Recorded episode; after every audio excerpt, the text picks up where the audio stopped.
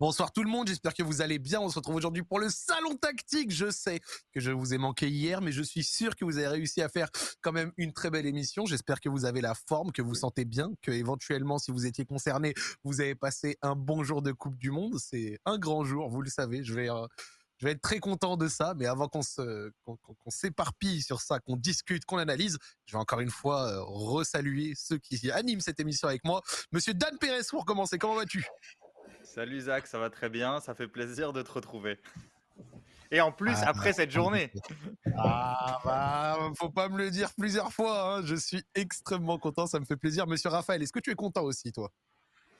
Je suis content et curieux de savoir. Déjà, bon, salut à tous les deux et salut à tous les gens qui nous regardent, et notamment sur le chat là, qui, qui nous, qui nous salue. Euh, je suis content et je suis curieux de savoir dans quelles conditions tu as vu le match du Maroc, Zach. Ça, ça m'intrigue. Alors, je vais être honnête euh, d'entrée de jeu. Alors, excusez-moi, hop là, voilà. Donc d'entrée de jeu, en fait, je vous explique. Euh, le match euh, du Maroc, je l'ai vu tranquillement sur mon téléphone et tout, j'étais bien.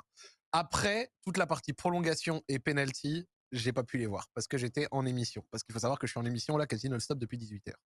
Et ensuite, par exemple, Portugal-Suisse, eh ben à 20h, j'étais en émission aussi. Donc par exemple, j'ai vu que les 90 minutes pures de Espagne-Maroc. Je n'ai même pas eu effectivement la joie de pouvoir vivre la prolongation et la séance de penalty. Mais tant pis pour la joie égoïste, on s'en fout parce que la finalité, elle est là. C'est que le Maroc est passé. Que j'ai vu ou pas, à la rigueur, on s'en fout. Et je suis chaud d'en discuter avec vous ce soir. Et vous, vous l'avez vu comment? Bah, Dans les bureaux de ouais. moi, moi, mon bureau, pareil, comme tous les matchs en fait, tout seul devant mon écran et, et avec mon ordi pour prendre des notes. Voilà, tous les matchs de la Coupe du Monde dans ces conditions-là les bonnes vieilles conditions professionnelles, c'est propre. On va en discuter.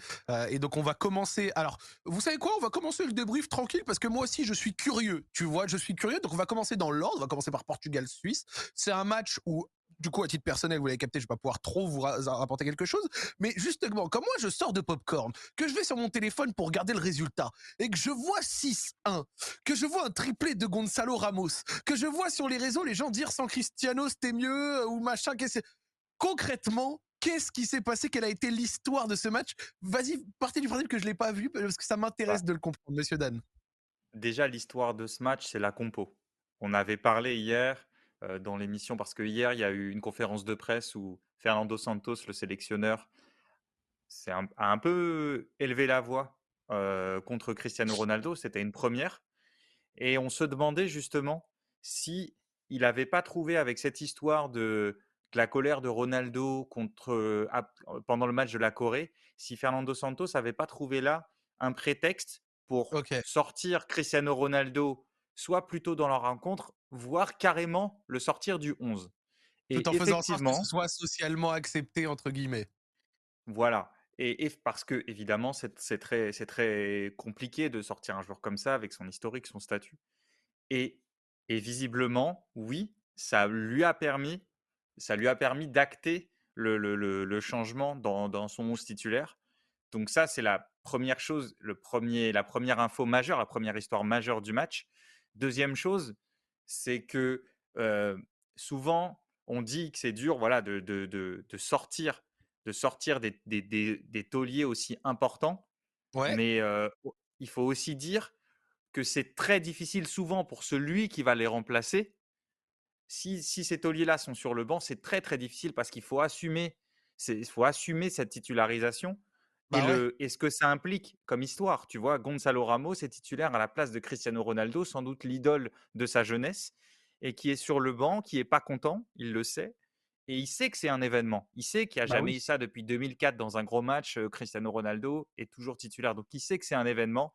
Et bim, il met, le, il met le premier but. Et il va finir le match avec un triplé. Donc la grande histoire, après on peut rentrer dans les détails de, du jeu, mais la grande histoire de ce match, c'est ça c'est Cristiano, Ronaldo sur le banc. Et plutôt que la pression, comment dire, étouffe et écrase Gonzalo Ramos, son jeune remplaçant, euh, elle le sublime. Il met un premier but exceptionnel, euh, une frappe du gauche exceptionnelle, un enchaînement magnifique. Ouais. Et après, il enchaîne un triplé et, 6-1 pour le Portugal. Donc, donc le Fernando Santos finit en plus avec, euh, bah avec l'issue parfaite. Il a eu raison sur toute la ligne. Monsieur Cosmidis, qu'est-ce que tu dis de tout ça? Ouais, Dan a parlé de Gonzalo Ramos, mais je trouve, alors évidemment parce que c'est lui qui remplaçait euh, naturellement euh, Ronaldo sur le terrain, mais je trouve que c'est pas le seul qui a pris le relais. Quand tu vois les matchs de Joao Félix et de Bruno Fernandes, euh, eux aussi étaient attendus quand Ronaldo n'est pas là. Et eux aussi ont été très bons, et notamment Joao Félix qui fait un super match, qui a, eu beaucoup de liberté dans le jeu, qui a été créatif, qui a fait des différences. Alors ils ont été très efficaces, il hein, faut le dire. Les six buts viennent d'occasions où ils sont très très efficaces. D'accord. Le premier but de, le premier but de Ramos, c'est un peu le symbole.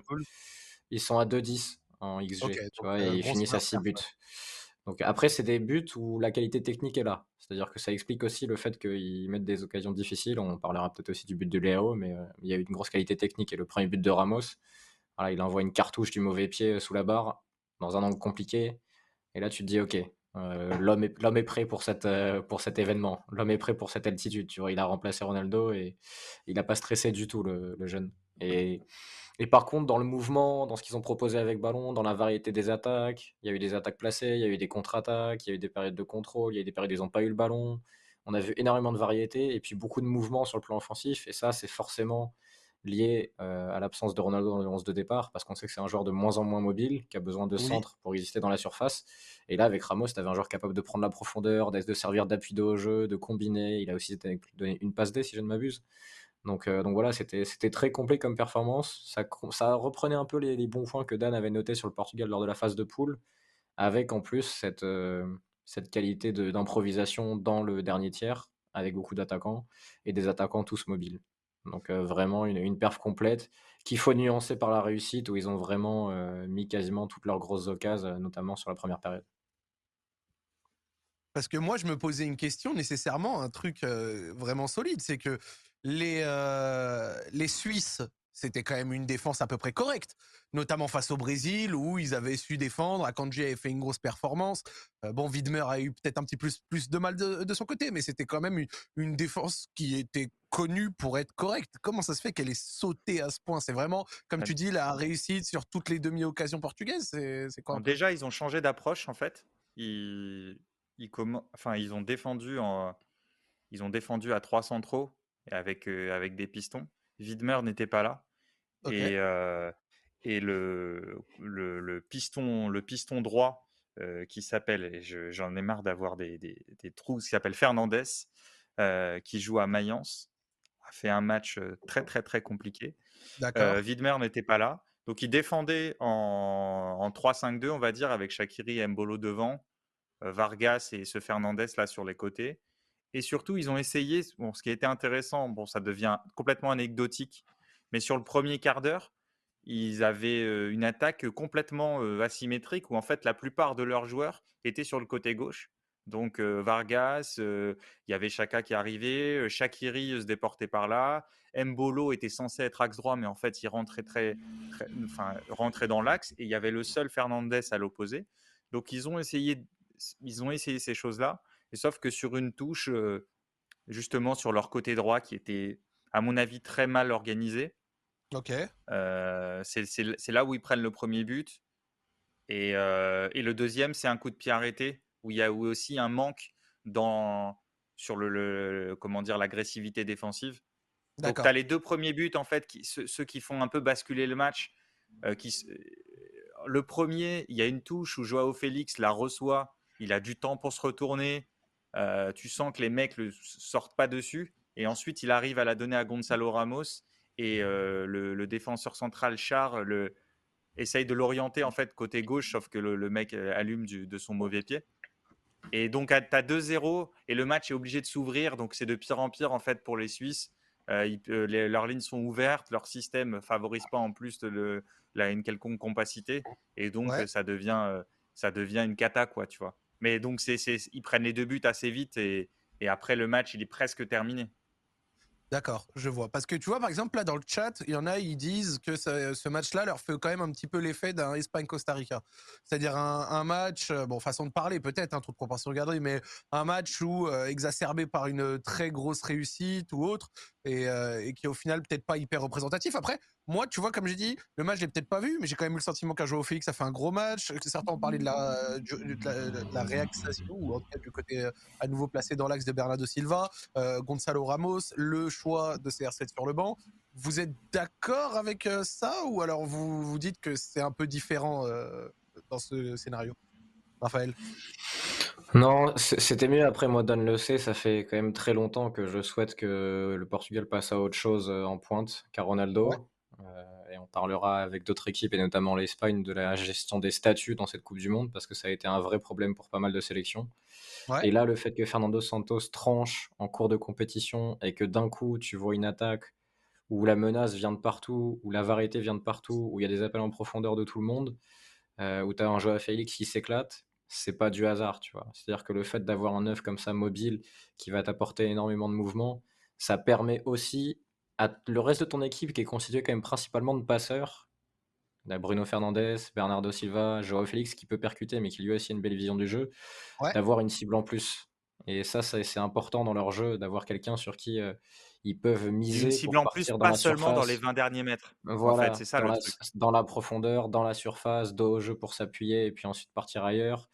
Et ça, ça a donné à tout le monde euh, beaucoup plus de verve offensivement. Même un Guerrero a été bon offensivement, alors que certains matchs on avait moins vu. Tu vois, et ça, c'est c'est la confirmation que, mais on le dit depuis le début de la compétition, qu'avoir des joueurs capables de prendre la profondeur, et c'était un gros problème du Portugal depuis le début de la compète. On avait parlé avec Régis Dupont hier en, se demandant si ce serait euh, Léao ou Ramos qui réglerait ce problème. Mais le fait d'avoir ce joueur-là, comme pour beaucoup d'équipes, ça a donné tellement de possibilités. Et quand on fera la comparaison avec l'Espagne, on se posera forcément cette question parce que avoir des joueurs comme ça capables de varier leurs déplacements, franchement, c'est d'une richesse et d'un apport dans cette compète. Surtout que la Suisse, comme l'a dit Dan, c'est une des équipes qui a joué en étant la plus ouverte depuis le début de la compétition. Là. Il y avait beaucoup d'espace dans leur bloc, beaucoup d'espace dans leur dos. Euh, et techniquement, ils ont été en retard parce qu'en fait, ils étaient, pas ils étaient rarement en deux contre un pour défendre. Et par exemple, un Joao Félix s'est toujours sorti de la pression, Bernardo s'est toujours sorti de la pression, Bruno s'est toujours sorti de la pression. Donc, ils n'avaient pas vraiment de plan pour renfermer le Portugal en étant en surnombre quelque part. Et sur le plan technique, le Portugal a vraiment montré toutes ses qualités. Et c'est vrai qu'ils sont quasiment euh, trois numéros 10 quand tu regardes les profils des joueurs. Et on l'a vu sur la qualité technique du match où, euh, où ils ont eu des situations où c'était du 3 contre 3, 3 contre 2 parfois parce qu'ils arrivaient à casser le pressing suisse. D'accord, je vois. Dan, tu es en train de préparer un tableau Non, non, non, pas du tout. J'essayais de répondre sur le chat, mais je vais répondre maintenant. Mais en fait, par rapport à ce que tu disais sur Espagne-Costa Rica, bon, les équipes sont, sont, vraiment différentes, même dans leur manière de jouer. Mais c'est vrai que, comme je te disais, ah, vu que le match est beaucoup ouvert, euh, bon, ils vont jouer le Maroc. Euh, j'espère qu'ils ont bien profité. j'espère qu'ils vont, ils ont bien profité des ouvertures dans le bloc parce que, parce que forcément, à moins que, justement, à moins qu'il y ait un score qui bascule vite pour le Portugal et que le Maroc soit obligé de se découvrir, ils vont avoir affaire à un autre type de match et ça va être très différent. Donc oui, il faut modérer euh, le, ce 6-1 là oui, le Portugal n'est pas parti comme le comme le Brésil n'est pas parti pour mettre des, des, tartines à tout le monde, le Portugal non plus. Et voilà, et j'imagine pas le Maroc en prendre 5 ou 6, sauf encore une fois s'ils doivent vraiment se découvrir très tôt. Mais mais après, écoute, c'est plutôt pas mal. Ce qui est bien, en fait, c'est là, ce qui est bien, c'est qu'il y a aussi la confiance qui va venir avec, parce que ça, c'est un peu qui tout double là, cette affaire. Tu sors Cristiano, ça, peut être, ça peut être le drame national. Et en fait, ça passe super bien. Et non seulement tu gagnes, tu gagnes largement. Et son remplaçant met un triplé. Donc en fait, c'est forcément, forcément comment dire, un boost de confiance. En revanche, je pense que typiquement contre le Maroc, s'il y a 0-0 à l'heure de jeu, tu peux tout à fait faire entrer Cristiano Ronaldo qui traîne avec le, tu vois l'agressivité et, grosses menaces il, Peut encore, il, peut encore exister dans cette compétition, tu vois? Mais c'est très bien qu'il existe comme joker dans une équipe qui a besoin de marquer, par exemple. Aujourd'hui, il est rentré, mais, mais bon, le match était ouvert, c'est pas trop pour lui. Il n'arrive plus à faire des courses longues, il n'arrive plus à sprinter. Tu vois, l'équipe n'était pas installée dans le camp adverse. Si le Portugal doit marquer au bout d'un moment contre le Maroc, dans la dernière demi-heure, soit il y a 0-0, soit ils sont menés et ils doivent marquer contre un bloc bas, Là, je pense que Cristiano, il peut avoir encore un rôle à jouer dans cette Coupe du Monde. D'accord. Oui, bah un petit peu. Après, euh, euh, aussi un des trucs, c'est que Cristiano, euh, il a ses défauts, mais il est aussi menaçant par son jeu de tête. Son jeu de tête qui, quand il est mis dans de bonnes conditions, est peut-être l'un des meilleurs au monde, tu vois. Et c'est vrai que face à, bah, quelqu'un le dit dans le chat, mais face à un bloc comme le Maroc qui peut défendre sa surface correctement, qui peut aussi attendre très bas, avoir quelqu'un qui peut prendre, on va dire, le, le, lead de ce côté-là, ça peut, ça peut clairement t'aider. Mais en fait, le, truc pour, euh, pour CR7, en fait, c'est- je trouve qu'il y a aussi une question de fond assez intéressante avec lui. C'est que, en fait, à United, euh, c'est pas pour aller dans les polémiques à deux balles, tu vois, juste on discute. Mais euh, à United, je trouve qu'il s'était déjà mis en porte-à-faux le soir où il a boudé quand ils font leur meilleur match de la saison face à Tottenham et qu'ils rentrent pas. Là, à nouveau, l'équipe joue encore mieux quand il est pas là, après qu'il ait boudé euh, lors de sa sortie avant. Vous trouvez pas que ça le met dans une situation vraiment ultra compliquée pour la suite du tournoi? Vous pensez que c'est quoi la suite pour lui logique pour être dans les meilleures conditions? C'est d'essayer de, de, de, prendre sur toi ce qui t'a pas plu et euh, jouer le reste du tournoi quand on te fait appel à toi, tu réponds présent ou euh, comment De toute façon, il va pas avoir le choix là. Là, Ouais. il va pas avoir le choix. Bah, la, la- la suite, c'est de se mettre euh, au à la disposition de son entraîneur et de ses coéquipiers. Parce que là, le combat a été gagné, le combat médiatique a été gagné par Santos et le combat sportif aussi. Et on parlait de la nouvelle génération portugaise, mais je suis pas sûr que les nouveaux leaders du groupe soient malheureux que l'équipe ait été très bonne sans Ronaldo. Tu vois que Bruno, Bernardo, euh, même Jean-Joao Félix, ils prennent le lead et qu'ils soient très bons sans que Ronaldo soit sur le terrain. Je pense qu'eux, ils sont, ils sont satisfaits aussi. Parce qu'ils Bah se oui. disent, voilà, maintenant, c'est aussi notre équipe. Et c'est bien que le relais soit passé à un moment quand le gars a 37 ans. Ça ne veut pas dire qu'il va apport- pas apporter comme l'a dit Dan, mais là, ça légitime le choix de Santos qui a été un choix fort, qui a divisé au Portugal et qui lui permet aujourd'hui de montrer, bah voilà, regardez ce qu'on peut faire sans lui. Et il, peut, il a un rôle à jouer, notamment quand on, on va parler du contexte de, de ce que propose le Maroc. Mais, euh, mais oui, là, le Santos a gagné son. C'était pas un bras de fer, c'était un pari et il est totalement pari, ouais. gagnant, notamment parce que ses, Ouais, mais joueurs ont, ont suivi sur le terrain. Mais il faut insister sur un truc, c'est important euh, sur Santos.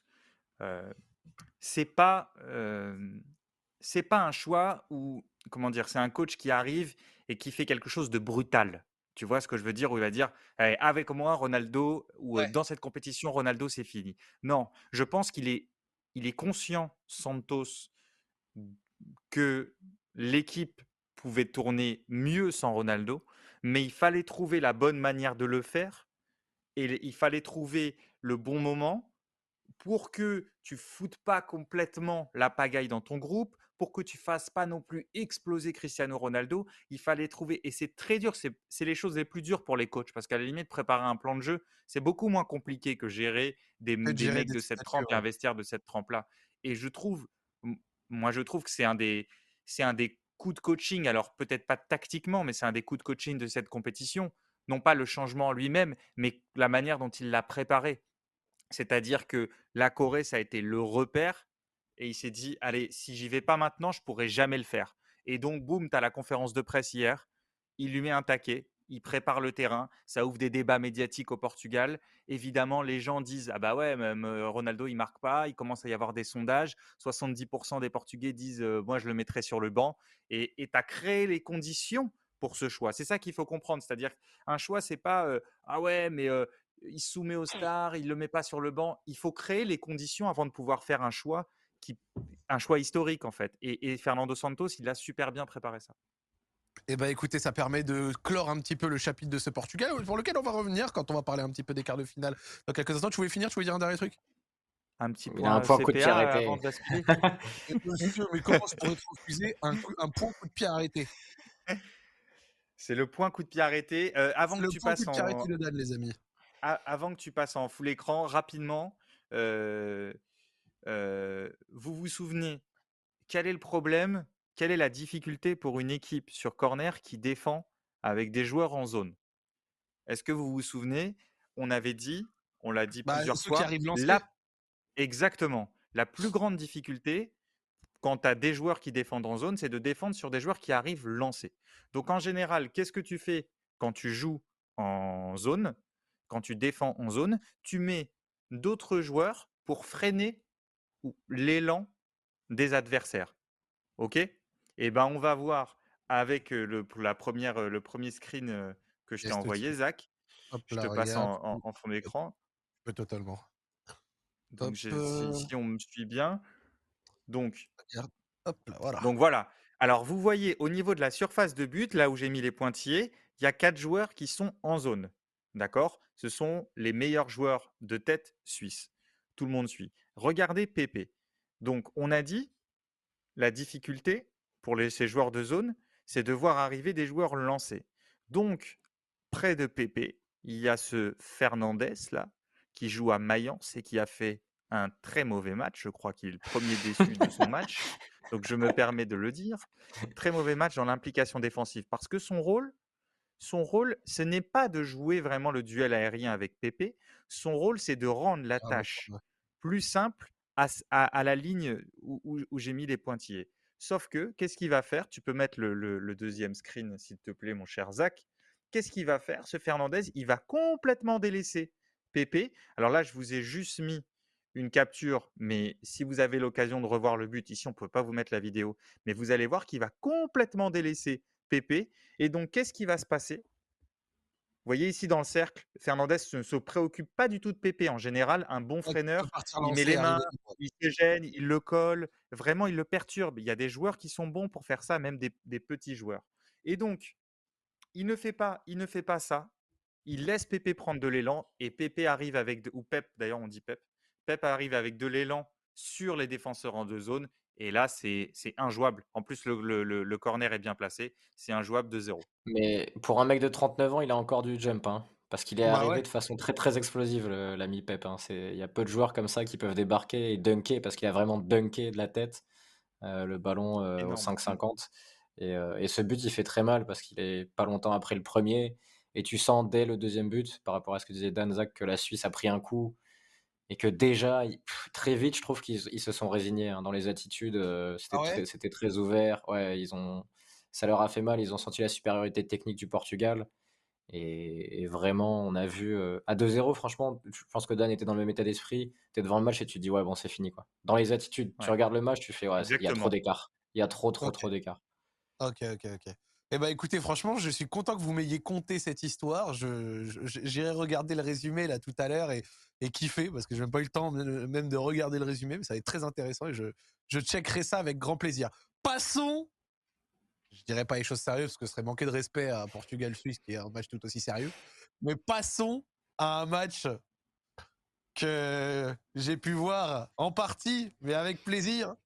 Espagne-Maroc. Le Maroc qui, après être sorti premier de sa poule et n'avoir encaissé un but que sur un CSC lors euh, du dernier match face au Canada, va affronter l'Espagne, dont les performances ont été fluctuantes après, avec un, très gros début face au Costa Rica, une bonne première mi-temps face à l'Allemagne, une moins bonne deuxième, et un match pas tip-top face au Japon. Donc une Espagne qui était sur une sorte de pente quand même un petit peu descendante si on suivait la trajectoire de ses performances de poule, euh, face euh, au Maroc qui a été face... on va dire, à son éventuel plus grand exploit de son histoire. Le match, comment est-ce que vous l'avez vécu, monsieur Dan Pérez? Je te laisse commencer et après, t'inquiète, je prendrai la parole parce que j'en ai des choses à dire aussi. Ok, bah alors je vais, je vais te la rendre rapidement, mais en fait, on avait ce qu'on avait dit, on a eu le match qu'on attendait, c'est-à-dire qu'on avait dit bon courage à l'Espagne pour essayer de marquer un but au Maroc, qui, on l'a répété depuis le début de la compétition, est une immense équipe défensive, a une immense qualité défensive dans l'implication et dans la qualité individuelle de ses défenseurs. On pense à toi, Romain Saïs, tu, de- tu devais être dans notre équipe type euh, euh, du premier chat, tour. euh, le Mais- décidé autrement. Avec il a encore été bon, donc attention, pas de. Ouais, voilà, mais il le sera à la Ils fin deux sûrement. Et donc on a eu, on a eu rapidement, on a eu le, le- le- le match qu'on attendait, euh, c'est-à-dire une Espagne qui a le ballon, un Maroc qui défend, qui peut, qui a pas beaucoup d'armes pour contre-attaquer, mais qui cette fois sur la première heure avait un Sofiane Bouffal stratosphérique, donc qui lui a permis quand même d'aller plusieurs fois dans le camp adverse, de gratter des, de gratter des fautes, des coups francs, Ouais, euh, de- des passe etc. plus de dribbles que toute l'équipe d'Espagne Ouais, réunie. monstrueux. Et attention, non, Et- il passe pas des dribbles. Attends, Dan, on s'arrête sur Bouffal, il passe pas des dribbles. Il met des misères. Faut qu'on soit clair sur ce qu'il a fait. Ce qu'il a fait, à- ce qu'il a fait à un moment à Marcos Llorente sur le côté gauche là, Oui, où il lui fait deux feintes sans toucher le ballon. C'est pas, il a Ah, pas ça, passé c'est un dribble. C'est-à-dire que là, c'est un dribble. Tu sais que dans un stade en Ile-de-France, ça crie, ça crie, ça fait des bruits, c'est des onomatopées quoi. Il y a même plus de mots, tu vois. C'est des aïe, des trucs comme ça. Et vraiment, c'était. Mais tout le monde, je pense que tout le monde devant l'écran. Moi, j'étais vraiment folie. dans les bureaux. Moi, j'étais dans les bureaux de l'équipe et quand il le passe, tout le monde a fait oh. Tu vois, il y avait, il y a eu une réaction parce qu'il y a plein de télé partout dans l'équipe en fait. C'est une espèce d'open space. Ouais, c'est plus, plus feutré que dans les stades d'Île-de-France, quoi. Et oui, oui, et mais vraiment, le dribble, il est sur le côté gauche, il est incroyable et il a tout passé en première. Et je dis juste un truc et je laisse Dan reprendre. Le Maroc a été dans son plan et ce qui a fait la différence selon moi, c'est qu'il y a eu des performances individuelles exceptionnelles sur l'ensemble du match, sur Ouais. plusieurs lignes. Parce que le Maroc a joué comme avant, mais il y a des joueurs qui ont encore monté d'un niveau, on en parlera d'autres, mais vraiment, il y a des performances qui resteront dans l'histoire du Marocain en termes de perf individuelle. Carrément. Vas-y, bah, écoutez, moi, les amis, je suis totalement d'accord avec vous. Euh, je vous ai déjà dit, les équipes qui jouent ultra défensif, c'est pas mon kiff et vous le savez. Mais à minima, quand elles essayent de contrer, il y a un peu d'idées. Ils savent ce qu'ils essayent de faire au moins un peu que le ballon. Et c'est ce que j'ai trouvé que le Maroc avait. Et c'est pour ça qu'on a réussi quand même à avoir quelques occasions ici et là des occasions même en prolongue, il me semble, parce que sur certains contres, il y a eu euh, des choses euh, qui étaient bien faites, qui étaient un petit peu réfléchies, peut-être un peu limitées aussi par le manque de qualité dans le dernier tiers, dont on a déjà parlé plusieurs fois. Bouffal fait un bon match, Ziyech aussi. Nessiri, bon, comme d'habitude, hein, vous, savez mon avis sur lui malgré son but face au Canada.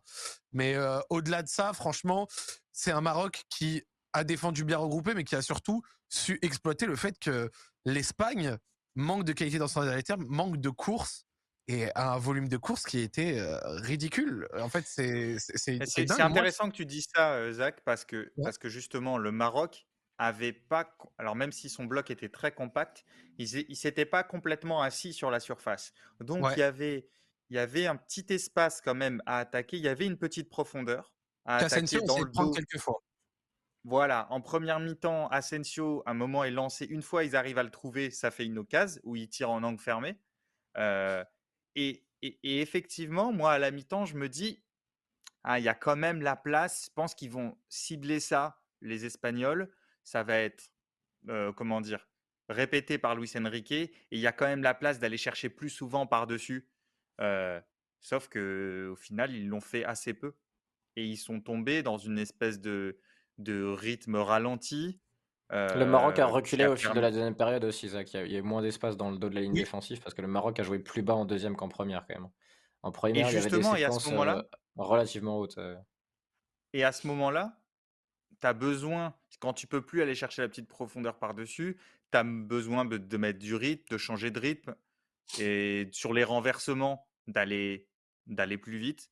Mais mais disons que, que tu, tu, tu t'es.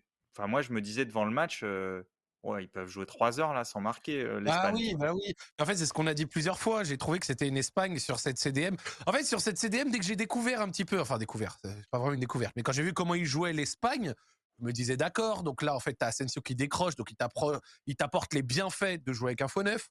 T'as Dani Olmo, Ferran Torres pour la part de course, c'est bien. T'as un milieu qui peut être en contrôle, voire faire des courses, Gavi, euh, Pedri également des fois. Je me dis c'est plutôt pas mal. Puis en fait, ensuite, ça a été monocorde, c'est-à-dire qu'ils n'ont attaqué que toujours, toujours de la même manière, toujours par beaucoup de possessions, euh, quelques courses ici et là, mais manque de tranchant. Euh, et puis au global, surtout, moi j'ai trouvé qu'ils ne, ne répondaient pas non plus euh, par une très grande créativité. J'ai trouvé ça mou à des moments sur les renversements de jeu. Euh, euh, L'Espagne manquait un petit peu d'idées, manquait un peu de rythme sur certaines phases. Et j'ai trouvé que ça, ça a joué contre eux le manque, ce, manque d'accélération en fait. Voilà, c'est ça que, que, j'aime pas en fait. Voilà, et qui, je pense, a bénéficié au Maroc. Faut, faut le prendre dans l'ordre ce match parce qu'il y a eu beaucoup de choses il y a eu beaucoup de moments différents. Sur la première période, je pense que ce qui a été le plus étonnant, c'est que le Maroc a réussi à tenir le ballon sur certaines séquences. Et ça, c'est ce qui m'a marqué en premier. C'est que l'Espagne, par moment, n'a pas réussi à presser le Maroc. Et ça, ça a donné des temps de possession au Maroc, qui a parfois réussi à faire circuler le ballon, qui a réussi à avancer et à se créer même des situations sur attaque placée. Ce qui semblait impossible quand on pensait au match. J'ai vu que des gens me disaient, tu voyais, tu croyais pas trop au Maroc, mais oui. Par contre, j'ai, on a fait aujourd'hui une journée de, pour être transparent, une journée de formation tactique avec des journalistes de l'équipe, où en fait j'interviens pour les aider à, mieux comprendre certaines choses. Et on a discuté notamment avec Nabil Djelit, que tout le monde connaît ici, qui connaît bien les équipes du Maghreb. Et quand on parlait tous les deux, on se disait, mais en fait, si on regarde, on il était 15h, on se disait, mais qui va réussir à marquer dans ce match-là? Parce que le Maroc ne pouvait pas trop contre-attaquer en théorie, et l'Espagne ne pouvait pas attaquer un bloc bas. En tout cas, pas très bien. Donc on se disait, mais ça va être très dur. Euh, mi-temps, il y a 0-0, c'est sûr. Bon, je pensais pas que ça ferait 0-0 jusqu'au bout. Mais ce qui m'a étonné par rapport à la physionomie qu'on imaginait, c'est que le Maroc a eu du ballon par moment en première et a pu avancer balle au pied. Ça a été plus dur en seconde. Et après, en deuxième période, on a vu le, ce que tu as dit, Zach. C'est-à-dire que les manques de course, le manque de joueurs de déséquilibre, ça a été criant jusqu'à l'entrée, que tu n'as peut-être pas trop vu parce qu'après il y avait la prolongue, de Nico Williams. Qui a fait mal sur son entrée à droite, qui a dribblé, qui a percuté, qui a réussi à se mettre en position de centre, et d'ailleurs qui a été un des seuls ailiers de la compétition sur son bon pied. Il a joué droitier à droite. Et c'est ça qui lui a permis de déborder et de centrer un petit peu. Après, il, avait, il manquait de présence dans la surface, parce qu'il n'y avait que Morata qui se présentait souvent, et l'Espagne, parfois, euh, n'avait que, cette, euh, que ce joueur dans la surface adverse. Euh, je reviens sur un autre truc, et après je laisse Dan continuer, parce que je pense qu'on a tous les deux noté pas mal de choses. Les gens parlent notamment de Busquets et de Pedri sur le chat. Et je pense que Dan aura le temps de préparer un tableau peut-être sur ce sujet-là. Mais on a vu souvent Pedri jouer plus bas que Busquets, parce que Busquets a joué un rôle de pivot vraiment 6 qui est resté assez stationnaire Pedri entre les vite, limite vers les centraux à la 20e minute. Quoi. Enfin, j'abuse un peu, mais c'est marquant. Et, et, Pedri a assez vite décroché parce qu'en fait, Busquets était introuvable. Il était entre Nisseri et les milieux relayeurs du Maroc, et il avait très peu d'espace pour exister. Et on l'a vu plusieurs fois recevoir des ballons, et ces deux trois touches, elles ont été euh, trop longues pour que le, pour faire avancer le jeu. Il a rendu beaucoup de ballons en essayant de jouer une touche dans la profondeur. Et le, Maroc a réussi à récupérer ces ballons-là justement en mettant Bousquet en crise de temps. Ce qui a forcé Pedri à décrocher, décrocher, décrocher et à jamais être trouvé entre les lignes, là où il a l'habitude de faire les différences, de percuter, de casser des lignes. Et vraiment, le plan marocain, sans être à 5 sur la largeur, ce qui est assez fort, parce qu'on pouvait craindre que, ou imaginer que le Maroc se mettrait à 5 défensivement, en restant en 4-1-4-1, ils ont réussi à tout fermer euh, aussi parce que les, Espagnols n'ont pas été percutants sur les côtés. Mais vraiment, la rigueur, la discipline du Maroc, sur 120 minutes, avec des centraux qui se blessent, avec des joueurs qui entrent en jeu, c'est. Euh, en termes de charge mentale et de concentration, c'est vraiment impressionnant ce qu'ils ont proposé. Alors, juste pour illustrer, euh, pour illustrer ce que, ce que dit Raph, en fait, le Maroc, il défendait donc en 4-1-4-1, comme ça. J'ai enlevé l'Espagne. et parfois, dans ce système-là, ce qui peut être compliqué ou les zones à attaquer pour l'adversaire, ça peut être souvent ici. Il y a la petite profondeur, on en a parlé, de jouer par-dessus, mais dans le dos des relayeurs, parce que si tu arrives à attirer un relayeur, il peut avoir une zone ici qui, apparaît et une zone là. Sauf que Amrabat est un monstre et donc a réussi à basculer de l'un à l'autre. Aussi, le Maroc n'a pas, forcément, pas forcément cherché très très haut, mais quand le relayeur sortait, Amrabat arrivait à fermer ici et souvent les centraux étaient très réactifs pour jaillir, retrouver leur ligne, jaillir, retrouver leur ligne. Si jamais un joueur était touché, ça fermait très très vite et Amrabat souvent coupé. Et le problème, c'est que l'Espagne a très très peu trouvé ça aussi. Pourquoi? Parce qu'elle a, elle a manqué de rythme pour basculer de l'un à l'autre.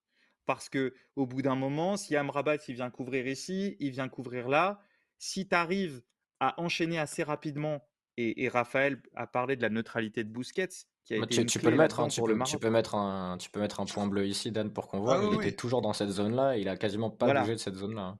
Et, et, en fait, quand tu le trouves pas et tu bascules pas assez vite, ou même tes relayeurs, Pedri, euh, qui est venu là, qui a joué à droite aussi après, ou Gavi, ils l'ont sont trouvés une seule fois Hein, cette diagonale ici de Pedri vers Gavi qui a été trouvée une seule fois ici. Mais sorti, sorti remplacement très étrange de Gavi, Dan. Hein. Moi, ça m'a étonné parce que c'était le seul qui proposait des courses et qui, entre les lignes, arrivait à casser, des, à casser le bloc un peu marocain. physique aussi. Hein. Genre, il est allé un, peu au duel. Je crois qu'en première mi-temps, au moins, il fait trois fautes en 10 minutes. Bon, c'est pas révélateur d'un impact zinzin, mais il y a. Sol, Solaire est entré. Je me souviens d'aucun ballon touché par Solaire sur, le, sur son match. Donc, euh, j'ai vraiment pas compris ce remplacement. Et et le, truc, il faut dire quelque chose du, jeu de position de, l'Espagne. Euh, Luis Enrique n'est pas censé être un, un, ayatollah du jeu de possession, du jeu de position, pardon. Euh, c'est-à-dire la position très figée, euh, tes ailiers sur le côté, tes relayeurs dans ce qu'on appelle les demi-espaces, ton attaquant et ton 6 vraiment dans l'axe. Et Pourtant, l'Espagne a été très, très, très figée dans sa structure. Et le problème, quand tu attaques comme ça, c'est que ça peut se heurter à la compacité du bloc adverse. Ça peut se heurter au, manque de rythme. C'est-à-dire que si tu joues comme ça, sans rythme et sans percussion individuelle, mais au moins l'un des deux, en fait, bah, tu as l'impression que tu as eu devant le match, c'est-à-dire une possession hyper neutre. Parce que tu n'arrives jamais en fait, à concrétiser c'est l'avantage qui est censé te, procurer ces positions-là. Et en fait, elles deviennent, elles deviennent, si tu veux, le fondement même de ta neutralité, tu vois? D'accord. Parce que, en, gros, qu'est-ce que tu as comme alternative pour attaquer? La question, c'est une, une, équipe différente aurait attaqué comment? Tu peux faire plein de choses. Tu peux faire, euh, par exemple, l'Ajax. Qu'est-ce que fait l'Ajax Ou, enfin, qu'est-ce que fait Ten Hag? Déjà, beaucoup de volume de course dans la profondeur et surtout, huit joueurs du même côté.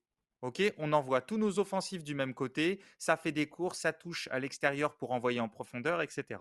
Bon, ça, c'est c'est très différent. Enfin, en tout cas, ça pose des différences claires avec le jeu de position. Tu peux aussi envoyer des longs ballons, jouer les, envoyer des centres ou même envoyer des longs ballons sur ton neuf et jouer les seconds ballons. Et ben ça, par exemple, ils l'ont pas fait. Ils pourraient le faire. Pouvaient le faire à un moment quand ils ont commencé à essayer de jouer par dessus un peu plus souvent. Le, le, problème aussi, un truc qui m'a vraiment marqué, c'est que il y avait aucune anticipation offensive. C'est-à-dire, tu joues par dessus, viens anticiper les seconds ballons, viens anticiper les potentiels renvois, parce que c'est dur de renvoyer de la tête. Tu renvoies pas de la tête au rond central, donc il y a toujours un deuxième ballon à jouer. Ah, mais, les, mais, les, joueurs étaient trop loin, Dan, parce que Busquets était loin, Pedri avait décroché. Et en fait, il y avait que Gavi qui au départ pouvait gagner ses seconds ballons, et quand il est sorti, les, gens, disaient, les gens disaient t'as pas compris son remplacement. Je précise, j'ai pas compris le remplacement de Gavi, hein. le, le, solaire euh, qui entre, euh, je suis, ça m'a pas satisfait. Mais, euh, mais du coup, il y avait plus personne en plus pour gagner ses seconds ballons. Et tu vois, tu dis qu'ils ne sont pas allés, mais je, suis d'accord avec toi, mais dans leur structure, ils peuvent pas aller au second ballon. Ils sont trop loin oui, voilà, ce que je du, du, premier pour gagner second. Et donc du coup, euh, on a parlé beaucoup là des défauts espagnols, on a parlé de, certaines bonnes choses euh, faites par les Marocains. Euh, qu'est-ce qu'on retient un petit peu sur la longueur du match avec les prolongations, puis ensuite ces pénalties? Qu'est-ce que ce match dit du Maroc concrètement pour vous? Moi, je trouve que ça dit des choses qu'on savait déjà en phase de poule, c'est-à-dire une équipe qui sait protéger sa surface et qui défend extrêmement bien, qui a quelques manques offensifs pour voilà, encore une fois, de qualité dans le dernier tiers, euh, notamment au poste de numéro 9 pour éventuellement à des moments euh, concrétiser. Également quelques approximations techniques hein, sur certains centres, euh, sur certains contres, c'est important de le dire. à un moment, il y a eu un 1-2 en fin de, de, match où même Hakimi envoie le ballon en, 6 mètres alors que ça avait bien dédoublé et que ça avait pu donner, c'était dans la surface. T'es exigeant. Oh, mais une équipe qui est quand même courageuse et une équipe qui, au final, n'est agréable à jouer pour personne. Donc, qu'est-ce qu'on, qu'est-ce que ça dit un peu ce match pour vous, pour, le Maroc et sa suite de tournoi Ça dit qu'il y a une marge de progression encore importante sur les choix en contre-attaque. le Maroc, quand il contre-attaque, a tendance à s'enfermer toujours du même côté, c'est-à-dire qu'ils récupèrent le ballon à droite et ils vont continuer à courir à droite. Et il y a plusieurs fois où des joueurs qui ont été trouvés à l'intérieur sont revenus à droite. Il y a une séquence qui est marquante comme ça où le, Maroc arrive à s'en sortir à droite. Il trouve Hakimi qui est dans une position un peu intérieure, qui peut ouvrir à gauche à l'opposé où il y a un joueur qui est complètement libre, qui doit être Bouffal, et il retourne à droite. Et il y a eu beaucoup de choix comme ça dans un moment de transition où c'est retourné dans la densité au lieu d'aller chercher le joueur libre à l'opposé, au lieu de chercher la diagonale, au lieu de chercher la course au deuxième poteau. Et, mais c'est plutôt bon signe parce que ça veut dire que. lors du premier match contre la Croatie, si tu te rappelles. Ouais, mais ça, mais c'est plutôt bon signe parce que ça veut dire que tu as encore des possibilités sur ce plan-là. Après, il faut parler des performances individuelles. C'est-à-dire, alors je sais pas ce qui est fait dans la, le travail du staff ou le travail des joueurs ou l'attitude des joueurs, mais il y a 3-4 performances individuelles sur ce match. Je pense qu'il faut qu'on commence par Sofiane Amrabat, qui sont, euh, qui sont au-dessus du lot. C'est-à-dire qu'Amrabat, sur une des, des dernières séquences du match où il doit faire quelque chose de, de costaud, il gratte un ballon à l'intérieur, il élimine un joueur et il lance une contre-attaque c'est une action que tu n'as pas vue, je pense parce que c'est en, prolongation. Et il lance chez Dira qui a fait une entrée euh, proche, de, proche du drame parce que si le Maroc passe pas, je pense qu'au pays il est wanted. C'est lui à la fin qui tire pas là sur un contre où il est trop lent? Ouais, il en a plusieurs et c'est ça. J'ai encore pu la voir celle-ci, j'ai pu la voir, il n'y avait pas hors-jeu. Non, mais, mais Amrabat a fait une performance euh, parmi les meilleures performances de la compétition sur le plan individuel. Il les a écrasés physiquement et en plus, techniquement, il a réussi à résister à la pression et à lancer des transitions pour le Maroc. Donc dans tous les domaines où il pouvait être bon, il a été bon, voire plus que bon, exceptionnel. Tu as la première période de Bouffal, qui est quelque chose qui te permet quand même offensivement d'exister. Tu as Et Bouffal qui sort d'ailleurs, qui sort toujours à l'heure de jeu, c'est aussi, on en a parlé, il, il a, visiblement il n'a pas plus dans les jambes parce que sinon Mais en, à Angers c'est pareil. Hein. et à Angers c'est pareil. Et je pense que c'est aussi lié au, enfin c'est une des raisons pour laquelle le, le Maroc a reculé parce que parce que Bouffal lui offrait beaucoup de possibilités pour garder la balle, pour avancer, pour dribbler et, s'installer dans le, dans le camp adverse. Il y a, il y a Unai aussi, enfin, je pense que tu voulais en parler, Raph. Bah, c'est ça, Unai. En fait, globalement, la qualité technique des joueurs marocains qui récupéraient le ballon quand l'équipe d'Espagne essayait de faire du contre-pressing a souvent cassé le contre-pressing espagnol, Ouais. donné un peu de temps au Maroc. Unai a réussi à conserver des ballons sous pression, Ziyech aussi, Amrabat aussi, Bouffal aussi, ce qui fait que tu as quand même la 4 joueurs. différence de la première mi-temps contre la Belgique où la le pressing belge avait Voilà. beaucoup embêté le Maroc. C'est ça. Et sur ce plan-là, ils ont été, ils ont été vraiment performants. T'as Saïs et Aguerd qui font encore une top performance au point que les deux finissent euh, sur les rotules et, et même les, les deux sont sortis, si je ne m'abuse. À voir ce, qui, ce, ce que ça Non, donnera Saïs pour est le. resté avec une. Resté avec un strap, mais il était, il était cuit, quoi. il était au bout du rouleau, ouais. Mais c'est oui, parce qu'en plus, je l'ai vu faire le toss pour le, le penalty, je crois qu'il c'était encore lui qui était sur le terrain. Mais, euh, mais non, voilà, non, mais c'était vraiment, il y a des performances qui sont exceptionnelles. Et tu l'as dit, sans avoir un 9 qui t'a permis de sanctionner sur tes quelques occasions. C'est-à-dire que Nessiri n'a pas réussi à être décisif. Il a fait des bonnes choses, mais il n'a pas réussi à être décisif. Chez Dira, quand il est entré- a été en, en grande difficulté pour finir. Donc euh, vraiment, c'est un match, euh, c'est un match historique, c'est un match marquant. Euh, je ne sais pas si j'oublie des grosses perfs individuelles, mais vraiment, Amrabat, Unai, Ziyech, Bouffal dans la résistance à la pression, plus le travail de ta ligne def et Bounou, qui a été encore très bon. Vraiment, Ouais. c'est les gars sont tous performants et on peut parler de tactique de collectif. Oui, ça joue sur leur performance, mais il y a un niveau de concentration dans cette équipe, moi qui Ouais. m'impressionne. Un niveau de Et c'est là concentration, où il faut rendre grâce à Regragui, en fait. À Regragui, je pense, et à certains leaders sur le terrain, bah, notamment, euh, bah, je pense au capitaine, je pense à Saïs, qui dégage, euh, qui dégage énormément de, tu vois, de, de bonne agressivité. Tu as envie de le suivre. En fait, Saïs, Ouais, euh, tu vois, il- tu- je le vois, son attitude. Enfin, tu vois, j'ai, euh, j'ai envie de l'écouter, j'ai envie de le suivre, j'ai envie de me bagarrer pour lui. Tu vois, c'est un mec qui t'emmène avec toi. Et Regragui, visiblement, il fait passer ça aussi. Et quand tu, quand tu joues de cette manière, c'est encore plus nécessaire. C'est encore plus nécessaire parce que passer du temps dans ton camp, défendre, il faut, surtout contre l'Espagne, il faut surtout ne jamais avoir de relâchement. Il faut continuer euh, à, à- à faire les, à, à coulisser, à bien sortir, à être agressif quand tu vas au contact. Et moi, je me demandais euh, pendant le match, je me disais, ok, ils sont monstrueux. Ce qui va être intéressant aussi de d'évaluer, c'est à quel point ils vont tenir ce niveau de, de, de Mais compacité, la, d'intensité. la- la seule fois où il se déconcentre vraiment, il y a un déséquilibre énorme, c'est sur la dernière. C'est l'occasion de au deuxième poteau de. Sarabia là, sur, sur le centre. Euh, je crois que c'est Sur Sarabia. le Oui, il me centre venu, de l'arrière. C'est ça, centre venu de la gauche, deuxième poteau, et là il est vraiment libre. Mais c'est la première fois parce a que là, un t'as ballon toute la défense a changé quasiment.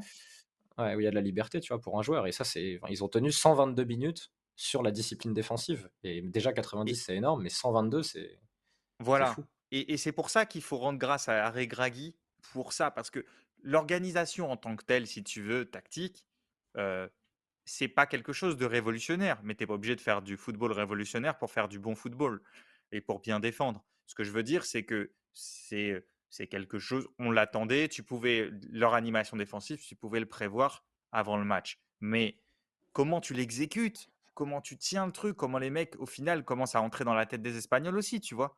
Ça, c'est impressionnant. Ça, c'est impressionnant et je pense que c'est lié au coach, à son staff et à certains des leaders, dont Saïs, qui, moi, me, je Oui. trouvé époustouflant. Maintenant, il y a la, il y a la question. Il y a la question, excuse-moi Zach, il y a la question pour la suite, euh, avec euh, dans quel état seront les défenseurs?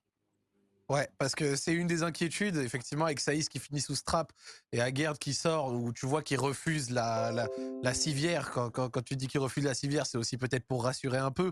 Euh, mais franchement, la question étant, face à un Portugal régénéré, qui, bah, vous me l'avez dit, a l'air d'attaquer de manière efficace avec son euh, qui a l'air d'avoir des, des courses qui viennent de partout. En fait, c'est trop drôle parce que je me disais et on disait très souvent que le Portugal c'était quand même au global peu d'action dans le match et jouer les quelques coups sur ce que t'as et beaucoup de contrôle aussi avec un milieu supplémentaire à des moments pour éviter de trop encaisser et tout. Mais là j'ai l'impression que dans sa nouvelle disposition, ce Portugal là c'est un peu différent. Euh, je dis un peu parce que je pense pas que ça passe non plus du tout au tout, mais il y a quand même plus d'occasions, plus de tranchants euh, qui pourrait poser souci au Maroc en partant du principe, enfin en partant du fait, imaginons que le, Maroc n'ait pas d'absence en défense. Comment vous voyez ce, match-up-là? Est-ce que le Portugal et son armada offensive au-dessus de celle de l'Espagne euh, peut euh, cette fois faire déjouer euh, pour vous un Maroc dont maintenant on connaît les forces et les faiblesses. Quoi. Déjà, Bah dans la continuité. euh, euh, vas-y, vas-y, Raph, vas-y. Non, je, je- je dis juste un truc et après je te laisse enchaîner. La différence, la grosse différence entre le Portugal et l'Espagne, c'est que le Portugal, et c'est pas forcément une qualité, c'est une différence, est beaucoup moins scolaire. Et pour préparer un match contre ce Portugal-là, euh, va y avoir des déplacements, des mouvements, des prises de profondeur qui seront peut-être parfois à contre-temps, mais qui vont perturber le Maroc. Là, contre l'Espagne, je pense que Regragui et son staff, ils savaient exactement comment l'Espagne allait jouer. Et l'Espagne savait comme, exactement comment le Maroc allait jouer, mais c'est ça qui a mené à cette neutralité-là.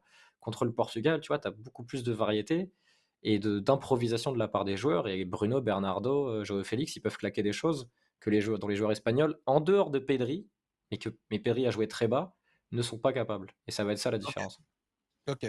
Et il y a quand même aussi ça, une, il y a quand même Pas aussi une, d'accord. dépr- une- une déception pour, sur, sur Pedri, moi, depuis plusieurs mois. Sur, euh, c'est pour ça, je pense que Xavi l'a mis un peu plus haut. C'est que je, je trouve que justement, il, il, est, il, il a perdu récemment euh, sa capacité à, à venir entre les lignes et faire vraiment des différences. Tu vois, le côté un peu Iniesta, genre euh, prendre entre les lignes, crochet. Je parle dans des gros matchs, hein, pas, pas forcément en Liga sur des petits matchs, mais voilà, je, je suis encore déçu par, par Pedri. Mais pour revenir à ce qu'on disait, je pense que une des clés déjà pour le Maroc, la plus grande difficulté, en plus des, des blessures potentielles, notamment de Aguerd, qui apparemment, euh, ça sent pas bon pour lui. euh, Ah, il est sorti sur adducteur, donc euh, ça, ça ouais, paraît court une semaine pour l'adducteur. quand même. ouais, c'est pour jours. ça. ouais. Alors que Saïs, bon, peut-être qu'ils vont le sauver. Visiblement, Mazraoui, il avait une gastro, donc normalement, c'est bon. Et Hakimi, euh, même s'il est diminué, il est monstrueux. Donc, euh, donc, a priori, ça devrait aller. Mais ce que je voulais dire, c'est que la plus grande difficulté, peut-être, c'est que après la décharge émotionnelle, la décharge d'adrénaline que, que procure cette qualification, est-ce que tu peux refaire un match sur ta force, c'est-à-dire ta défense et ton bloc défensif, est-ce que tu peux refaire un match aussi impliqué sur la durée avec aussi peu de sautes de concentration? Ça, c'est le, le grand défi. Tu vois, il est presque pas tactique, il est émotionnel et psychologique, à mon avis. Parce que, comme on l'a dit, pour sur- jouer surtout comme que ça, c'est court entre les deux matchs. T'as t'as pas, je dis une semaine, t'as même pas 7 jours, t'as pas 10 jours, c'est Ouais, vraiment, t'as t'as pas dit. 3 jours de récup tu joues samedi et, quand même. tu joues, tu Tu samedi. Ouais, mais samedi, quand tu viens de finir un mardi et t'as fait 120 minutes, plus une séance de tir au but, euh, là encore une fois, la charge mentale, elle est énorme. Donc euh, t'as t'as Voilà. mercredi, jeudi, vendredi, et samedi, t'es déjà dans ton match parce que tu joues le Ah, jour c'est même. court. Donc C'est euh, très Voilà, court. c'est presque plus, plus du point de vue mental, psychologique, émotionnel que du point de vue physique. Euh, Totalement. M- mais, mais malgré tout, et comme on le dit à chaque équipe qui va affronter le Maroc, bon courage à vous pour marquer un but à cette équipe. Parce que ouais, euh, ils ont, tu l'as dit, il y a eu un CSC d'Aguerd, euh, c'est le seul but qu'ils ont, qu'ils ont encaissé sur la compétition. Et le seul moment où ils, enca- où ils concèdent beaucoup d'occasions, c'est contre le Canada en deuxième mi-temps. Mais bon, c'était un peu flottant, il y avait la qualif dans l'air et tout. C'est pas leur meilleure période, ils se sont un peu déconcentrés parce qu'ils Ah, étaient qualifiés. Et bon c'est- c'est- courage. Le, le- le truc qui peut se passer et qui perturbera beaucoup le Maroc, et là il faudra tout voir ce que le Maroc va proposer, c'est si la première occasion de- du Portugal est au fond. Parce qu'il y aura une première occasion. Voilà. Et si la Le première Portugal occasion du Portugal est au fond, très vite. Ouais. là qu'est-ce que tu proposes? Euh, Et c'est là qu'on n'a pas encore vu ce scénario dans ce qu'a vécu le Maroc depuis le début de la compétition. Ils ont une, enfin en plus leur, leur partie défensive est maintenant tellement forte que je pense qu'ils ont une foi en eux euh, qui là doit être immense. Mais si à de la 12e minute, tu prends un but sur la première occasion de Gonzalo Ramos ou une frappe de loin de Bernardo ou de Bruno Fernandes, qu'est-ce que tu fais à ce moment-là? Comment tu réagis mentalement et comment tu réagis tu, tu tactiquement? découvres un peu plus au risque à nouveau, tu vois, derrière. De, de Et c'est la seule inconnue qu'on a sur cette équipe marocaine. C'est vrai, c'est vrai, c'est vrai. Et en tout cas, En revanche, sur le Portugal. Ouais, sur le Portugal, euh, je pense que le, le- ça change pas ce qu'on disait sur le, le- l'approche de Santos, hein, sur le- la réduction du nombre d'événements. Ça, Oui, oui. il, c'était différent aujourd'hui parce que on- le match s'est ouvert à 2-0 assez vite en fait. Euh, et donc, euh, je pense que ça a été différent. Mais euh, je suis, tu vois, je suis pas sûr qu'ils vont arriver. euh, Enfin, alors, à mon avis, le Portugal aura le ballon, ce qu'on, ce qu'on a dit. Euh, mais ils vont pas non plus, euh, comment dire, euh, s'ouvrir, pilonner la surface. Je pense que Ouais, voilà. d'abord, ça va jauger un peu. Mais je pense que le Maroc aura plus le après ballon que contre les... Le Maroc aura plus le Oui, ballon que forcément. contre l'Espagne, je pense. Dan. Parce que là, on a vu que la Suisse avait eu quand même pas mal de ballons, même sur le début du match. Le Portugal pressait pas très très fort. Euh, ça laissait un peu le ballon à l'adversaire par moment. Peut-être que le Maroc aura un peu plus de, de temps pour l'utiliser et, et voir comment ils vont l'utiliser justement. Sachant que les quelques fois où ils ont pu avoir le temps pour utiliser le ballon, notamment la deuxième mi-temps contre la Belgique, on a vu que le Maroc pouvait jouer haut. C'est pas une équipe qui euh, est juste totalement à l'aise pour se recroqueviller et attendre euh, bas, tu vois? C'est une équipe qui a pas de mal aussi à, déployer un petit peu plus haut. Ouais, c'est pas tant sur le Portugal, moi, que j'avais un doute, parce que le Portugal, ils peuvent laisser aussi le ballon. Euh, c'est plus sur le Maroc. J'attends quand même de voir à quel point ils voudront allonger leur phase de possession. deux choses quand même, on a dit que prenez pas de but, mais depuis le, mandat de le début du mandat de Regragui, ils n'ont pas pris de but à part ce CSC. Mmh. Tir au but, séance de tir au but comprise, parce que sur Bono, arrête les trois tirs. Après, les Espagnols ont un peu aidé quand même. Hein. Les, les, c'est vrai. Les, Espagnols, genre Bouno, il s'est vraiment mis dans leur bah, tête ou pas? Là, on, peut encore parler des courses d'élan. C'est-à-dire que les, courses d'élan de joueurs qui n'ont pas forcément tous l'habitude de frapper et qui, notamment Busquets, c'est qui en fait frappe comme des, joueurs habitués à le faire. Alors autant Solaire a l'habitude de frapper, mais Sarabia avec Busquets, c'est moins le cas. Et je voulais parler de Busquets parce que je voulais parler des, statuts tout à l'heure. Euh, on avait pas mal parlé de Thomas Müller lors de la phase de poule. on, avait du mal à comprendre le fait qu'il enchaîne les titularisations alors qu'il n'était pas performant. Et Havertz rentre en cours de match sur le troisième et il fait une super rentrée et il met doublé. Busquets, c'est un peu pareil. Là, il fait les 123 minutes. Il joue tout le match, alors que le Maroc l'a enfermé très très vite et qu'on a vu qu'il avait du mal à exister dans la densité parce qu'il n'allait pas assez vite dans son, sa vitesse d'exécution en 2022. Il voit vite, mais il va plus assez vite. en plus, Amrabat euh, est sorti tellement fort sur lui à chaque fois qu'il a gratté plusieurs ballons sur lui. Ça, aurait mis qui à sa place s'il avait fait sortir bah, plutôt, euh, Pedri plus bas tu, peux faire rentrer un central et placer Rodri plus haut. Oui, Rodri, oui. Une possibilité. mais surtout pour permettre à Pedri de jouer dans des zones où il peut faire mal au Maroc. Euh, là, entre les lignes, l'Espagne n'avait personne pour faire mal. Et là, il fait 120 mmh. minutes, Busquets. Et ça m'a étonné. Sur ça, je suis d'accord avec toi, mais si je dois mettre un tout petit euh, bémol, entre guillemets, Rodri, hyper bon joueur, ça, on est tous d'accord sur ça, rien à dire.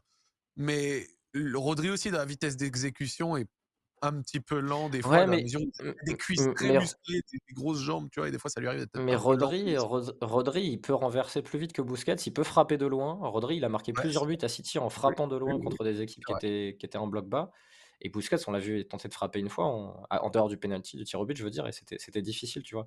Et ça m'étonne un peu, et j'ai l'impression qu'il y a plusieurs coachs comme ça sur le statut qui se sont un peu perdus, et c'est pour ça que voir Fernando Santos à un moment euh, trancher avec euh, Cristiano Ronaldo et voir que ça paye, moi ça m'a fait plaisir, pas parce que je déteste Ronaldo, je déteste pas, mais de dire voilà, il y a des coachs qui à un moment agissent parce qu'il est temps de renouveler une génération. Et souvent on dit ouais, c'est difficile de sortir les anciens parce qu'il y a des statuts et tout, mais une Coupe du Monde, c'est tous les 4 ans. Tu peux pas te permettre de perdre du temps sur une Coupe du Monde juste parce qu'il y a un joueur qui est difficile à sortir. Et là, euh, justement là-dessus, là-dessus, je trouve que, ça a pris du temps. Vas-y, ce que vous en pensez, mais moi, Luis Enrique, c'est un de mes coachs préférés. J'ai pas, j'ai pas aimé cette Coupe du Monde, mais j'ai beaucoup aimé son Barça, son, son Euro l'an dernier.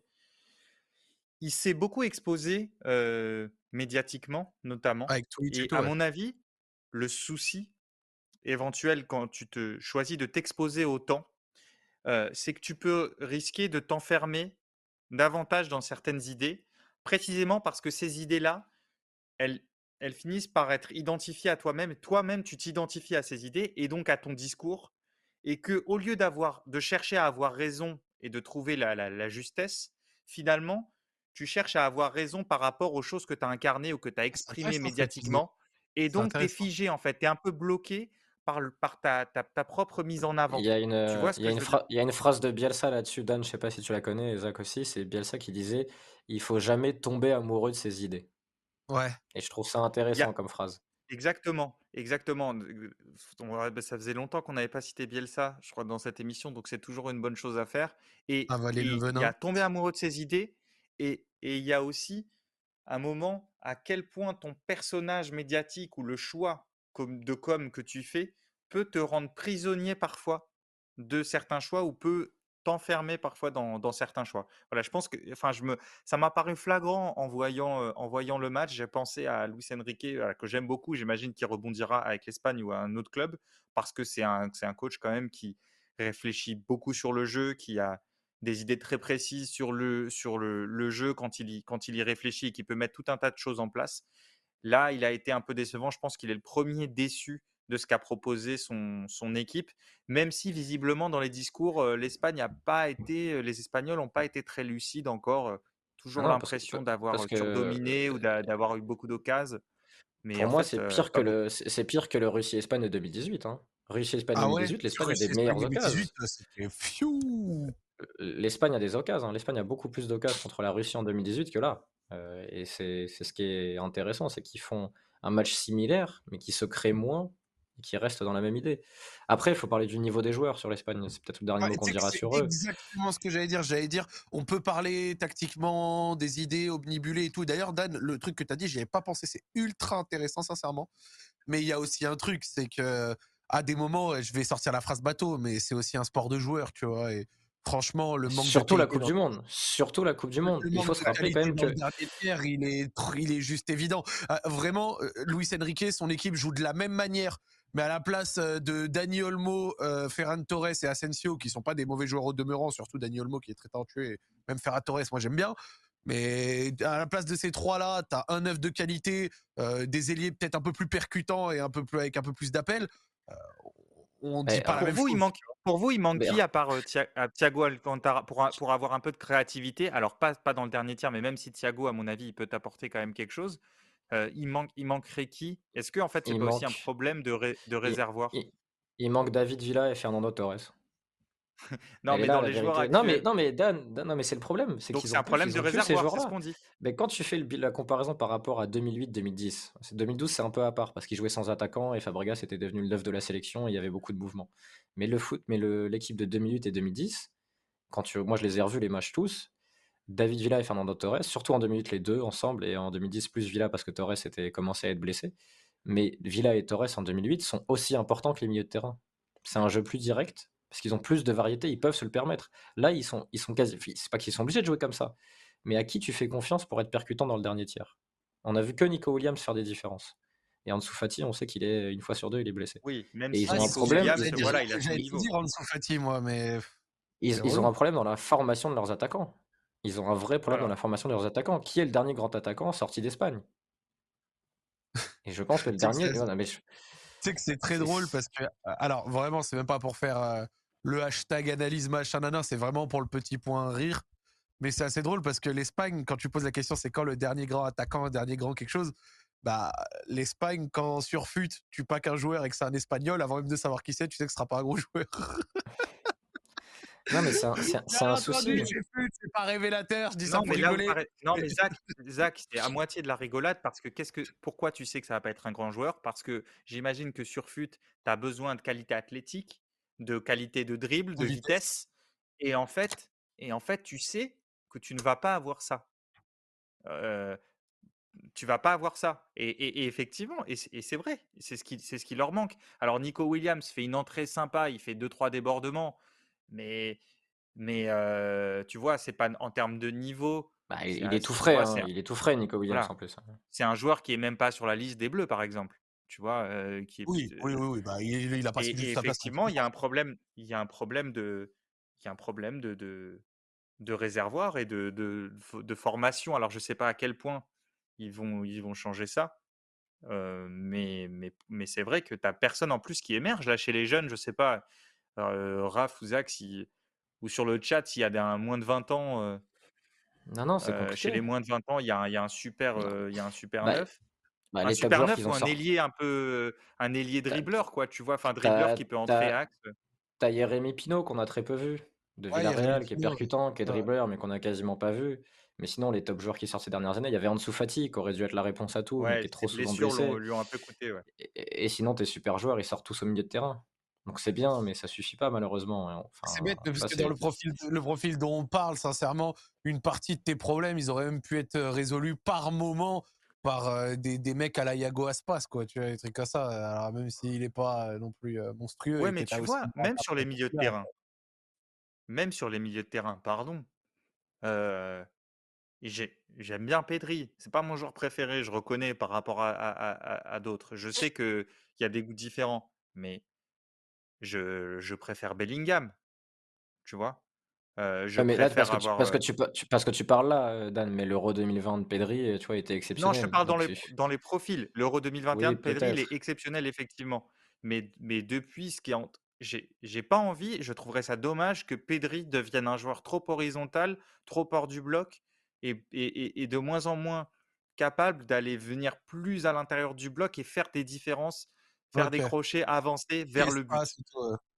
Attention un peu comme à ce que l'Espagne ne crée pas trop de milieux horizontaux. tu vois? Gavi, Gavi, Gavi, je l'aime bien. Tu vois, il y a un côté accrocheur qui peut être intéressant parce que Gavi, tu vois, il peut te permettre de faire un match plus rythmé, plus, plus rugueux. il a ce goût, il a ce goût pour ça.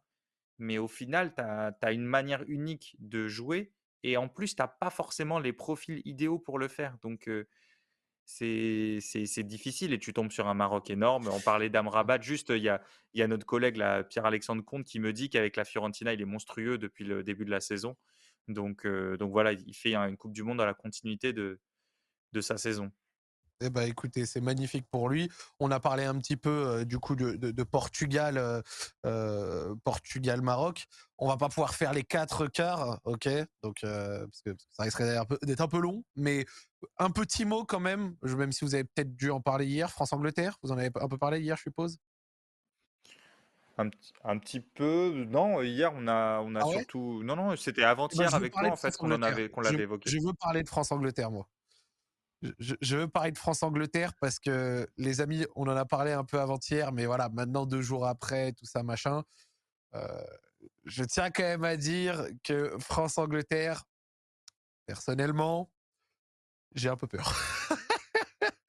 c'est ce qu'on s'était dit l'autre soir. Hein. C'est ce qu'on s'était dit l'autre soir, euh, Zach, sur le. On était assez inquiets.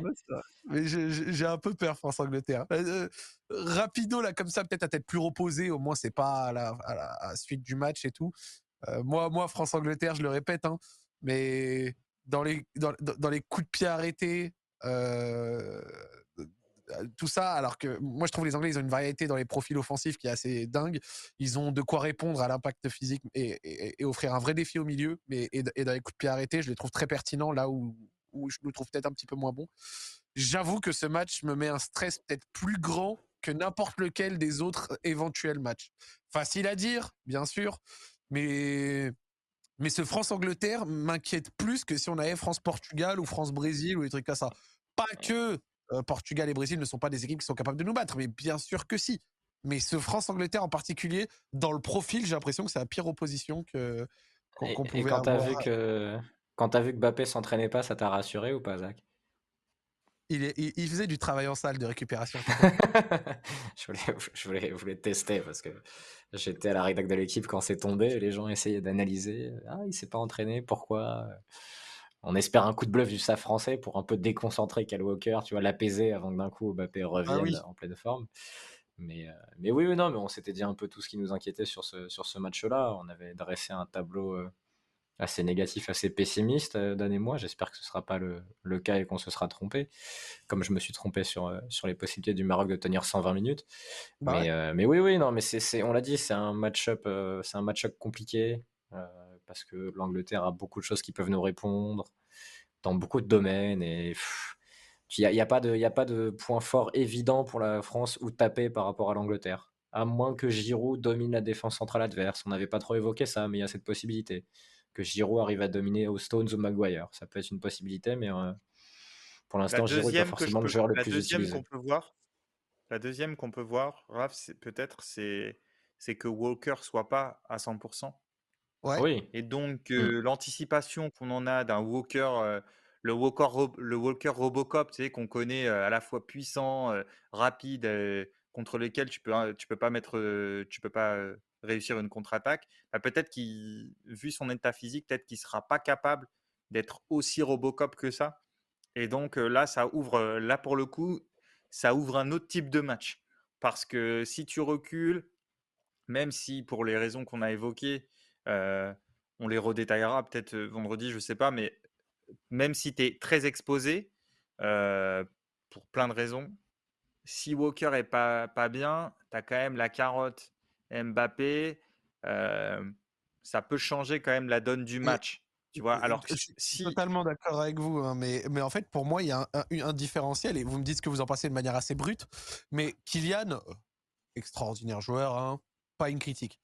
Mais Kylian, ces derniers temps, à des moments, il aime beaucoup aussi recevoir phase arrêtée. Il aime bien recevoir le ballon euh, dans les pieds, puis ensuite euh, essayer de dribbler à partir de là, de créer, arrêter. Et il est peut-être moins dans la surexploitation de la profondeur, malgré que ce soit peut-être sa qualité principale. Ouais, mais tu vois, la, deuxième contre la deuxième contre la Pologne, il l'a fait quand même. Deuxième période contre la Pologne, c'était souvent ça.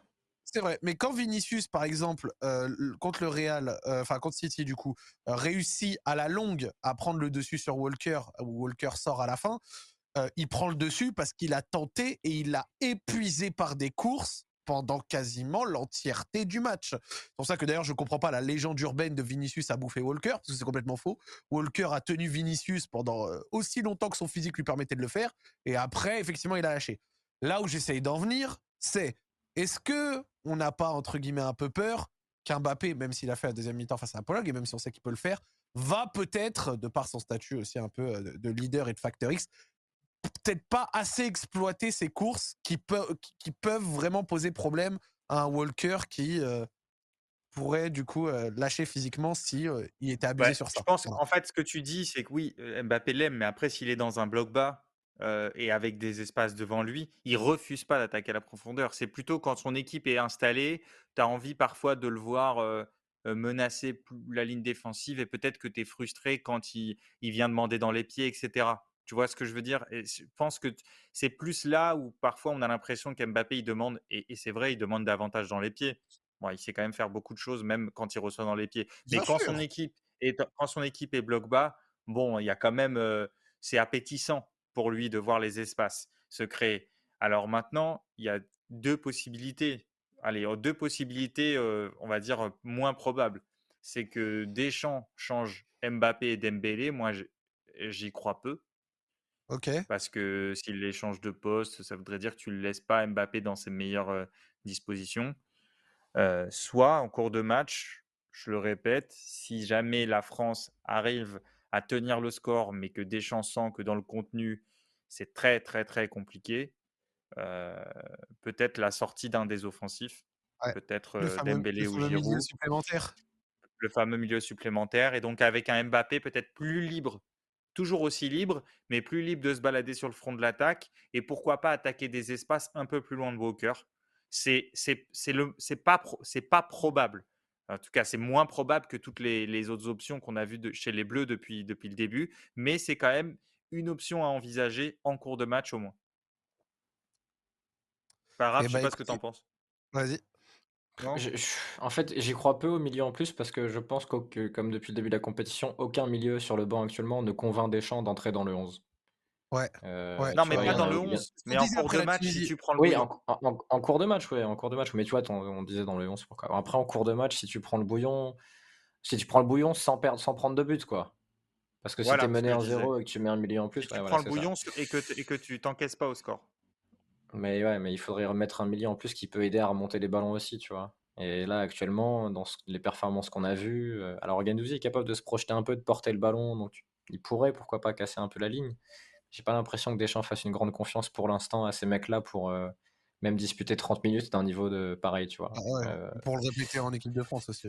donc, donc voilà, ça va être assez curieux, mais c'est un match de... Là, on est pessimiste parce qu'en fait, l'Angleterre peut nous embêter sur pas mal de choses. Ça veut pas dire qu'ils vont gagner à 80%. Hein. Moi, je pense que c'est un match de deux équipes d'un niveau assez équivalent le top joueur est côté français, le top attaquant en tout cas est côté français, il y a un top milieu côté anglais qui est en très grande forme en plus, euh, et à voir qui va être le plus décisif. Enfin, tu vois, après il y a des perfs individuels qui vont arriver, hein. il y a un mec qui va sortir un grand match et ça va tout changer.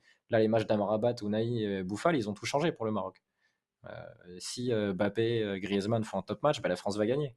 Si par contre Bellingham il roule sur notre milieu, et bah, l'Angleterre se rapproche de gagner. Mais ça, tu peux pas le savoir avant. C'est ça qui arrive dans le foot. Et quand c'est un sport de joueurs, on l'a dit. C'est une compétition de joueurs en plus. Euh, le match que Messi fait contre l'Australie à la deuxième période, il doit y avoir 4 ou 5-0 pour l'Argentine euh, contre l'Australie. Les mecs ne mettent pas au fond.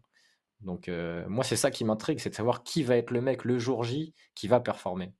Parce que ça, c'est un truc qui dépend du joueur lui-même, parce que le contexte, ils le connaissent tous quasiment, et de la préparation du gars, et après de la qualité du gars, et de la gestion de la pression, et, de qui va prendre le dessus dans un duel. Tu par exemple, si Bappé, il met la misère à Walker sur les deux premiers duels, et bah dans ton match t'es bien tu vois il y a plein de trucs comme ça qui sont hyper inquiétants sur qui va être là les gens citent Rabiot sur le chat mais voilà par exemple si Rabiot il a un volume dingue qui gratte 10 ballons en première période et qu'il est sur un rythme comme ça voilà ce sera ce sera énorme ça cite beaucoup Enzo Lefebvre non je vais arrêter avec Enzo Lefebvre je, je suis un forceur faut que j'arrête avec ce jeune homme Non, Non, Farid, en sur le chat, on dit juste pour Walker, pardon, excuse-moi Zach, et bah, plus on de approche la fin d'émission, je crois. Non, mais sur Walker, on dit pas qu'il va museler Mbappé, justement. Non, bien sûr que Euh, non. on attend de voir. On attend de voir. C'est un joueur qui a les qualités, s'il est à 100%, pour embêter Mbappé, c'est sûr, pour lui répondre sur du point de vue athlétique, en, en vitesse, euh, en explosivité, euh, en puissance. Euh, mais on n'a pas aussi la donnée de la donnée de comment dire de l'état physique de Walker.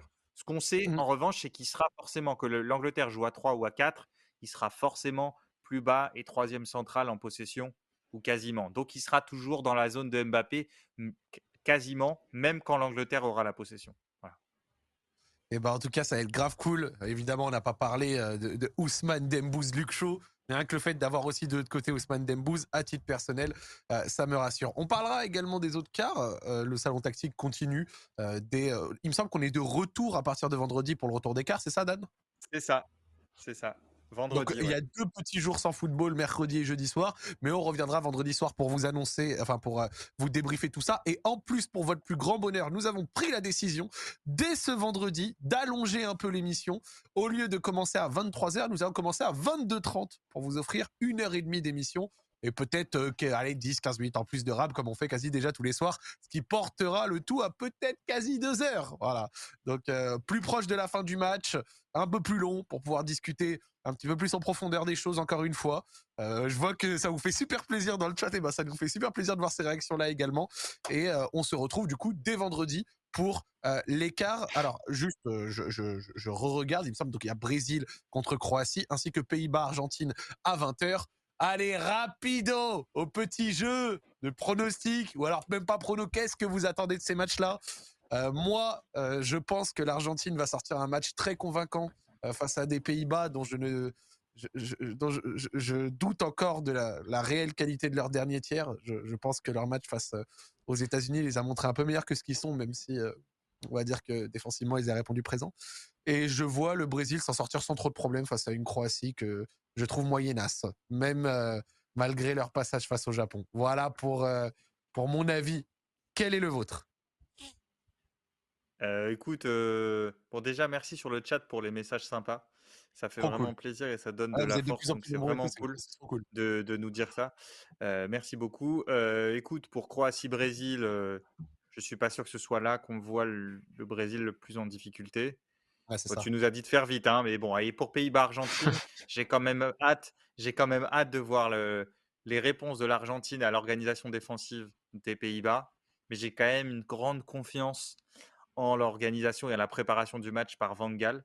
Et donc, je Mm. pense que ça va être un, sur le plan tactique, ça va être un, un- encore une fois un match très intéressant. Ouais, ça, va être un, ça va être un Van Gaal contre Messi, je pense, ce match-là. Ça va être une, une bonne partie de ça. Et si Messi arrive à décrocher une demi-finale contre un Brésil qui fait une démonstration de l'autre côté contre la Croatie, t'as une partie de tableau pas mal, tu vois. Tu t'en Ah, sors plutôt bien. Euh, et de l'autre côté, un petit France-Portugal ou France-Maroc pour que, pour que notre beau pays soit, soit déchiré entre, entre toutes ces équipes-là. Euh, ce, Oh serait, là ce, là serait, là ce serait divertissant, tu vois. Non, non, mais le, le Brésil-Argentine fait envie, mais comme disait Dan, je pense vraiment que le Pays-Bas va proposer un truc euh, emmerdant. Ils vont, faire, ils vont proposer quelque chose qui va perturber l'Argentine, c'est sûr. Je n'arrive pas à croire à un des Pays-Bas, par exemple, qui sur les 30 premières se font euh, bousculer, perturber, trimballer par l'Argentine. Je pense que l'Argentine va, voir, va tomber sur un truc étrange. il va mettre du temps à s'adapter. Parce que Van Gaal, il, il a un- toujours un truc derrière la tête.